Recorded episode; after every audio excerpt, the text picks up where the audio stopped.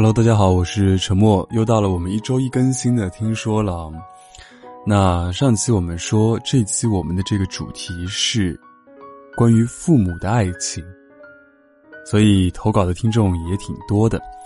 那我们来看第一位听众啊，第一位听众叫做冯玉曼，他说：“Hello，莫哥，最近刚发现你的节目，一口气听了好多，真是好喜欢你的声音，也很喜欢你的三观。”好了，不说废话了，说说我父母的爱情故事吧。他们都是经人介绍认识的，好像他们都是对方的初恋呢。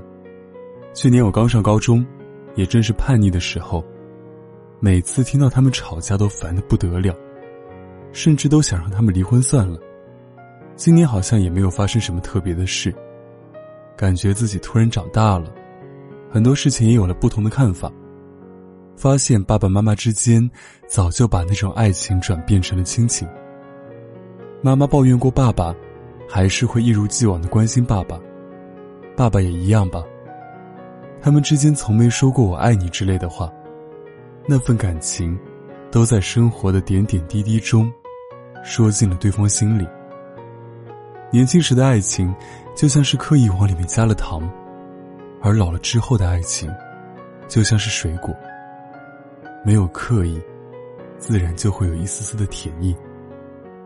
好，读了这位听众的投稿，突然想到前年的时候吧，呃，我们家吃晚饭的时候，然后我妈说：“哎，我包里怎么发现了有一个红包？啊，是不是上次去亲戚家的时候，谁塞到我包里没拿出来？”然后第二天我妈跟我讲，那天晚上我爸跟她说。他说：“你看看那个包里面有多少钱啊？”然后一看，哎，他说五百块钱。然后我爸说：“你再看一下。”还翻了二十块钱出来，然后 然后我妈就懂了。我爸还说：“哎，别让鹏鹏知道啊，等等他要说的。”所以特别可爱吧？就是越到老了以后，发现 其实他们那种怎么讲呢？就是又不敢表达出来啊，然后也不像我们年轻人一样很新潮，发个那个微信红包。或者支付宝转个账什么东西的，啊，最原始的方式，包一个红包，然后放五百二十块钱进去。每次想到这个，我觉得 特别搞笑啊，还不能让我知道。好的，看下一位听众啊，下一位听众叫做 Later，他说：“莫哥你好，这是我第一次给你投稿，不知道会不会被念到。”关于父母年代的爱情，其实我们信息的来源应该是靠听说。我是听我妈妈说的，在我妈妈很小的时候，她的父母就离开了她，所以我一直觉得我的妈妈很坚强。我的爸爸和妈妈是在不同的村子，一开始是靠别人介绍的。可是呢，我的爸爸没有看上我的妈妈，而我的妈妈也不知道有人在和她相亲，因为是我妈妈同村的人叫我妈妈去教她织毛衣。然后让我爸爸在后面偷偷的看，后来我妈妈知道了，也很生气。这件事几年后，我爸爸再次来到我妈妈的村子，那时候我妈妈正在和她童年一起长大的小伙伴，在河边洗衣服。我爸爸这才瞧上我妈妈的，这可能是女大十八变吧。然后就是死缠烂打。我妈妈喜欢吃爸爸村里种的橘子。我爸爸就经常摘橘子送到我妈妈家。妈妈说起这件事还是很感动。可是我妈妈家的条件不好，我奶奶也不同意，就把我爸爸关在家里。可我爸爸是从小叛逆惯了的，就偷偷跑出去，还说要带着我妈妈私奔。就是这么俗气的剧情。好在最后，男主和女主历经千辛万苦，终于在一起了。这才有了我。每每说起这段故事，妈妈都是哈哈大笑，因为现在的爸爸话很少很少，声音也是烟嗓。有时候我都听不清楚他在说什么。谁也想不到，现在这么一个高冷的中年男人，也有那么一段耐人寻味的恋爱往事。故事到这里就结束了。最后祝沉默哥哥平安、健康。快乐，多一些开心，少一些不快乐。再啰嗦一下，尽可能的别熬夜，别熬夜，别熬夜。重要的事情说三遍。所以大家听完这段故事的时候，一定要记得“女大十八变”。有可能你以前看不上的女生，几年以后是你得不到的女人，好吧？好了，下一位听众叫做云弟子，他说：“我父母是典型的妇女贫男的爱情故事。妈妈家境比较好，爸爸家是农民。爷爷奶奶、外公外婆想尽办法阻止爸爸妈妈在一起。我妈妈好几次从家里逃出来找我爸爸。”他们不在一个省，交通不发达，难以想象，母亲是怎么几次逃出家门来找爸爸的。听舅母说，我哥哥之前应该还有一个哥哥或姐姐，但是因为妈妈跑来找爸爸，小产了。我现在理解不了父母的那种深情，家人的阻止，贫穷，距离。都没有阻挡妈妈勇敢的奔向爸爸。但是最后我看到的，却不是父母幸福的生活在一起，而是妈妈在病重的时候，爸爸也不能陪伴在身边，到处筹款、赚钱。我妈妈去世了，临终前几天，爸爸才回到她的身边。我不知道他后不后悔当初毫不犹豫的奔向爸爸。我也不知道，爸爸有没有内疚过，不能给妈妈更好的生活，却没有推开妈妈。但是因为爸爸妈妈，尽管在感情生活中受过几次伤，我仍然对爱情抱以期待。就这些吧。今天只是有点想妈妈了，所以听到下一期的听说是关于父母的，我就投稿了。你没有念到也没关系。我只是想找个人说一下，谢谢你了。从高中开始关注你，现在大四了，四年左右了吧。第一次给你投稿，也第一次向陌生人倾诉，感觉还不错呢。啊，本来以为我读到一半的时候，结局也是像前面两位听众一样，是一个美好的结局，但是最后很不幸，这位听众的母亲去世了。那我觉得。你在这个文章当中写到，就是不知道父母会不会后悔。我觉得他们肯定不会后悔啊，因为现在有你，还有你哥哥，对不对？都是他们的爱情结晶。而且，人的一生，勇敢过，爱过，就没有什么可以后悔的了。谁都不知道以后会发生什么，所以我也希望每一位听众啊。如果爱，就勇敢去追求爱情，不要畏首畏尾的。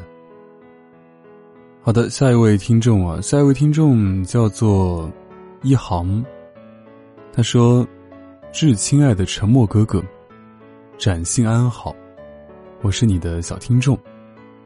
你的电台治愈了整个暑假，我的忧郁心情也渐渐舒展开来。感谢你用声音陪伴我度过夏天。”然后面对秋天，一个人的夜晚的确有点孤独。你用声音温暖了我。我爸妈在外地工作，所以家里只有我一个人住。在奶奶家吃饭，我此间会听音乐和电台，看书夜读。你的声音很有感染，如磁性勾勒的线条。你在网易云的备注是没有专业的设备，但在我们看来很专业啊。是你很专业，对于做电台这一方面。你在念投稿时，会以幽默的语气去评价，然后用反问的方式去回听众，每每听到就会小欢喜。顺便投稿一下下期的听说，聊聊父母的爱情故事。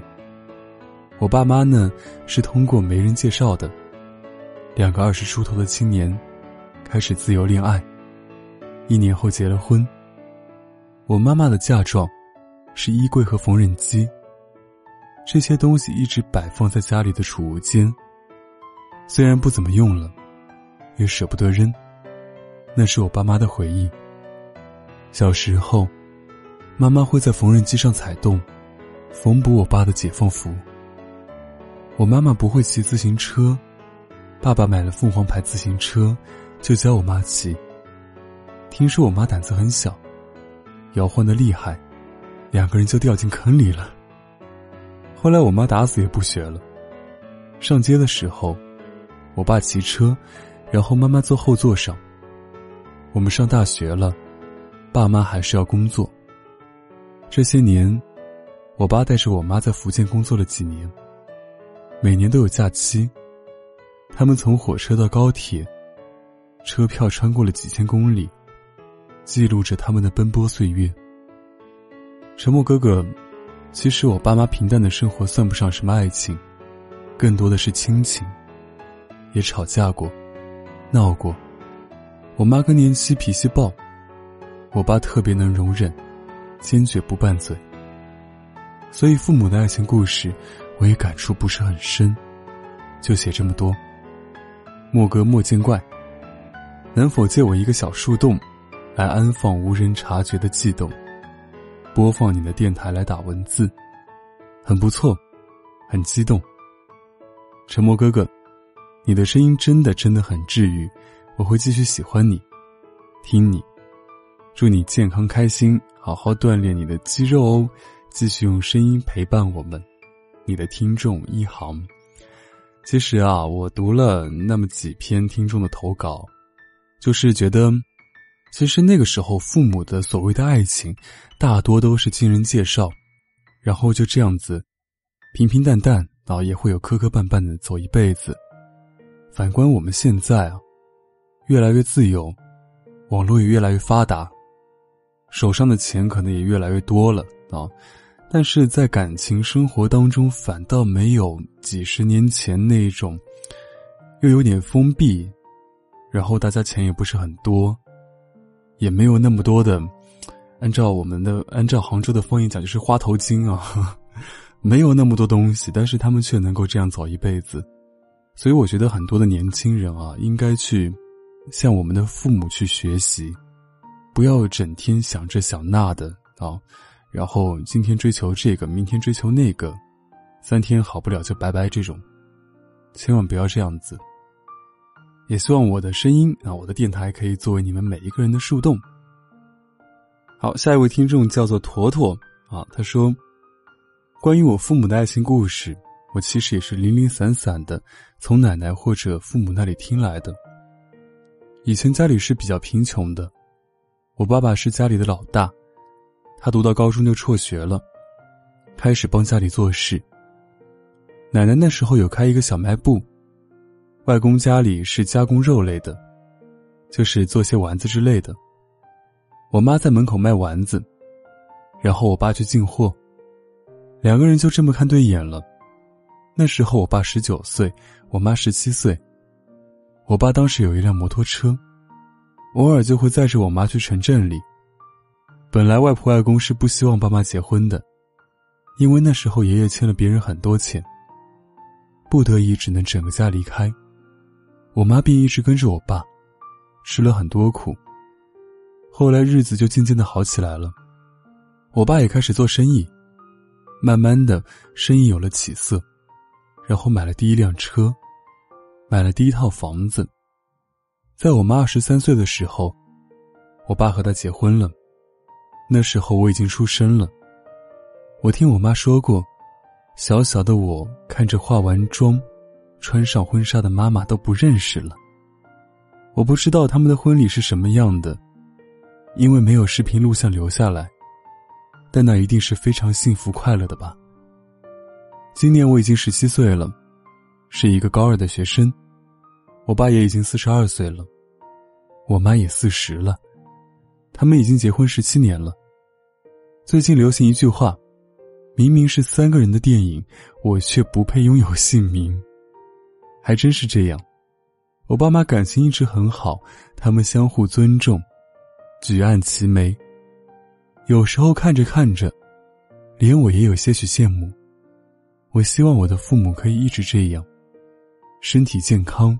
幸福美满。同样的，我也希望等我长大以后，也可以拥有这样美满的爱情。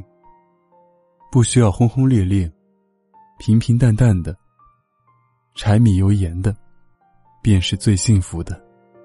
最后，祝沉默哥哥的电台收听长虹。那，你还是能够拥有姓名的，毕竟你是他们的孩子。然后，其实这个听众写的这一篇稿子啊，让我想到了以前我的父母，以前也是，呃，我爷爷奶奶家会比较穷一点啊，但是我爸是一个特别帅气的小伙子啊。我爸年轻的时候长得跟周润发一模一样，呃，然后呢，那个时候呢，他是去外公家去送那个。大概去收费吧，收电费什么之类的，好像是这样子的。然后我外公就看上了他，并把我妈许配给了他啊。当然，他们两个之间也是有爱情的，因为我妈也很漂亮，我爸也很也很帅啊。当时追我妈的人也很多，但是最后没有因为说爷爷奶奶家里比较穷，就阻止他们在一起啊。当然，结婚以后，其实嗯，爸爸的事业上也越来越好啊。然后一直也到现在都非常非常的照顾我妈，并且谦让我妈。其实我们家里，呃，我妈应该是权力最大的。就是我爸经常会私下跟我讲，因为以前我的脾气跟我妈的脾气是对着来的，然后我爸是属于那种很很 儒雅随和的，应该是那种的。对，然后我爸就经常跟我讲，他说：“你有时候不要去顶撞你妈。”你看，我跟他结婚那么多年了，我从来没有说过他。就你生气，你很难过，你就自己待一会儿，你不要去顶撞他，等等他骂完就好了。你越顶撞他，他骂的越厉害。所以其实从小的时候，我跟我妈基本是，呃，三天一小吵，五天一大吵吧。我爸经常就各种当和事佬啊。但是到今天，我其实还是觉得很幸福的，因为我们家就是。哎，和和美美的啊，然后团团圆圆的，对吧？并且身体也都挺健康的啊，所以也希望大家其实最后都能够拥有这样的爱情。好了，读最后一位听众的投稿，最后一位听众叫做小兔噗噗，他说，去年过年的时候，爸爸和妈妈讲起了自己相识相恋的情节，我坐在旁边吃着瓜子，一边笑一边听。爸爸说。他那时候家里很穷，因为奶奶走得早，所以爸爸一直是和爷爷相依为命长大的。但是争气的是，爸爸学习很好，成为了那时候村里的第一个高中毕业生。毕业后，爸爸进入了村大队当会计。因为一次要去挨家挨户查电表，爸爸就遇到了那时家庭算富裕的妈妈。因为姥爷是地主，妈妈说。那时全村只有他家有一台黑白电视机。一到晚上，全村人就拿着凳子，坐着等老爷把电视机搬到院子里播放。妈妈一脸骄傲说：“那时候流行啥我就穿啥，都不带重样的。咱们村还有外村追我的，排队排的老长了。”我笑嘻嘻的说：“那你为啥就和我爸这个穷书生在一起了呢？”爸爸得意的笑着说。自从查电表见到你妈后，我就每天来来回回去他家查电表。爸爸又说：“那时你姥爷看不上我，不让我和你妈来往，但你妈有自己的思想呀。”之后因为爸爸妈妈未婚同居，那时候爸爸是村里的干部，村里嫌他作风不好，就把爸爸开除了。妈妈一直和爸爸相爱，即使父母不支持，经济又困难。但他们依然还是选择了相信爱情。他们私奔了，去到了西安发展。之后，相爱的他们有了我。爸爸妈妈带着我回家了。老爷看见我爱不释手，也就那样，爸爸妈妈坚持的爱情得到了信任与肯定。现在妈妈还一直说，也不知道当时为啥，就跟着你爸这个穷书生出来受苦了。然后爸爸拍了妈妈的手，互相看着对方笑了。那中间不好意思，那个读读的时候笑了起来啊，因为真的很搞笑。每天来来回回去他家查电表，感觉其实这个情节啊，跟我爸妈相识还是蛮像的。那最后这个听众他说，我妈年轻时长得超级好看，然后我回答说：“谁的妈妈不是呢？对吧？”所以，嗯，这是今天最后一个投稿啊。那最后的这个投稿也是挺甜的，对吧？都希望大家以后能拥有这样甜甜的爱情。如果看对眼了，一定要去勇敢的追，因为很多听众都在问我一个问题，就是我喜欢他，我该不该去告白？我要怎么办呢？到最后，其实我都会说一句话啊，就是你喜欢他，你总不能盼着他来追你吧，对不对？除了自己去告白，那还有什么呢？大不了就失败嘛。因为我就是这样子啊，就你喜欢一个人，那我觉得我自己又不算差，就去试一试嘛。那失败了也没有办法，人家不喜欢我那也没办法，对不对？成功了呢，万一，对不对？万一他刚好瞎了眼呢？